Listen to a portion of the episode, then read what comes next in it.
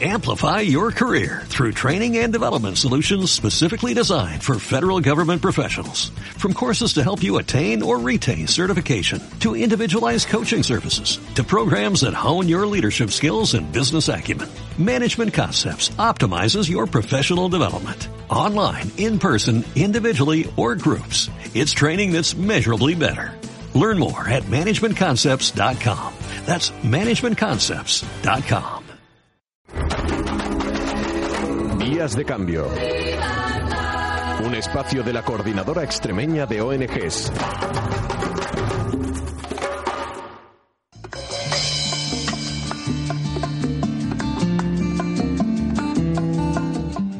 El 8 de septiembre del año 2000, 189 jefes de estados reconocieron por primera vez poner fin a la pobreza y a sus causas.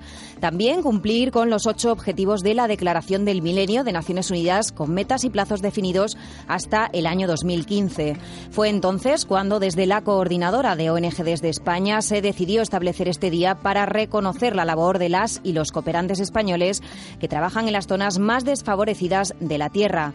También por la necesidad de encontrarles un marco legal para su protección y seguridad en los países donde trabajan. Pero, ¿qué es ser cooperante? Ser cooperante para mí es una profesión como otra cualquiera, como ser médico, abogado, maestro, para lo cual eh, tienes que formarte eh, para desempeñar tu labor eh, lo mejor posible. Quien habla es María José Macarro Borrego, técnica de la Asociación de Celíacos de Extremadura, que está a punto de marcharse a los campos de refugiados saharauis donde la ONG trabaja.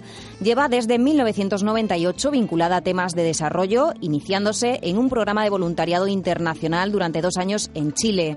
Ahora, desde la distancia y tras su trayectoria, habla de la profesión para dignificarla y para diferenciarla de otras tareas parecidas. Creo que hay que dignificar la, figura del cooperante, no beatificarla, ni mucho menos, ni, ni, mitificarla, sino sí dignificarla en el plano profesional. O sea, eh, un voluntario internacional eh, requiere mucha formación, pero es una herramienta de transformación que te permite acercarte a una realidad del sur. El voluntario no va a ayudar tampoco, o sea, va a aprender para luego, cuando regresa aquí, eh, ser un agente de cambio. El cooperante requiere una formación se prepara técnicamente y profesionalmente para ello. Por eso, por lo cual el cooperante eh, tiene un salario. Así también lo considera Elizabeth Masero, que en estos momentos se encuentra en Palestina con la ONG Asamblea de Cooperación por la Paz, realizando una beca con el programa Jóvenes Cooperantes, en el que colaboran el Instituto de la Juventud y la Agencia Extremeña de Cooperación Internacional para el Desarrollo. Creo que una persona que, que quiere cambiar las reglas del mundo, que no se conforma con el funcionamiento que, tiene y que comparte esa manera de, ver el, mundo y de luchar a favor de los derechos humanos de las personas con otras organizaciones en el sur. La figura del cooperante y por lo tanto de las organizaciones no gubernamentales sirve para catalizar la ayuda oficial al desarrollo que repercute directamente en las poblaciones con las que se trabaja. El objetivo es mejorar sus condiciones de vida, pero ¿qué pasa cuando esta ayuda disminuye o se elimina? Entre los años do- 2009 y 2012, los presupuestos destinados para esta ayuda oficial se redujeron en más de un 70%, afectando a miles de personas que viven sin las condiciones más dignas de la vida. Para este año 2014, la Agencia Española de Cooperación Internacional para el Desarrollo ha destinado tan solo 10 millones de euros, lo que está afectando al transcurso de los proyectos planificados, así como a la vida misma de las comunidades para los que están destinados.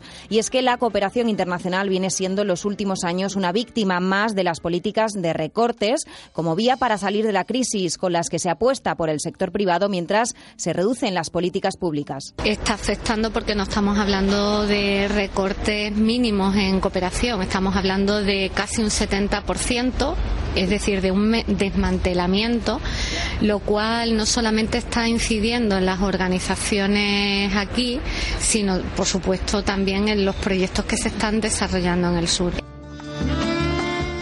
En la coordinadora extremeña de ONGDs trabajan 42 organizaciones en temas de cooperación y educación en valores, tanto en nuestra región como en América Latina, África y Asia.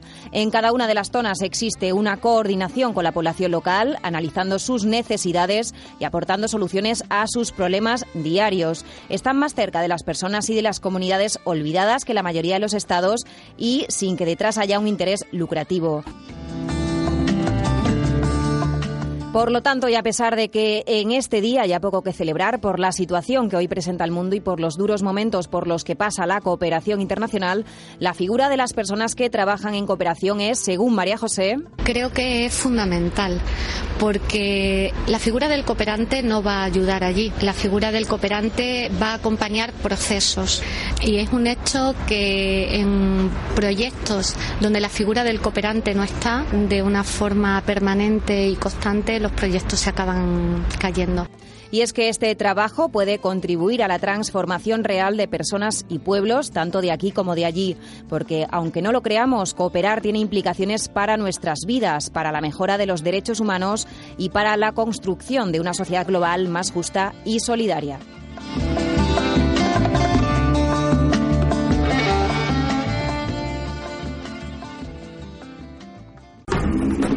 Silvia Arjona Martín para Canal Extremadura Radio.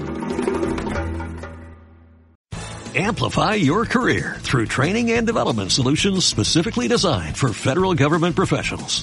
From courses to help you attain or retain certification, to individualized coaching services, to programs that hone your leadership skills and business acumen, Management Concepts optimizes your professional development. Online, in person, individually, or groups. It's training that's measurably better. Learn more at managementconcepts.com. That's managementconcepts.com.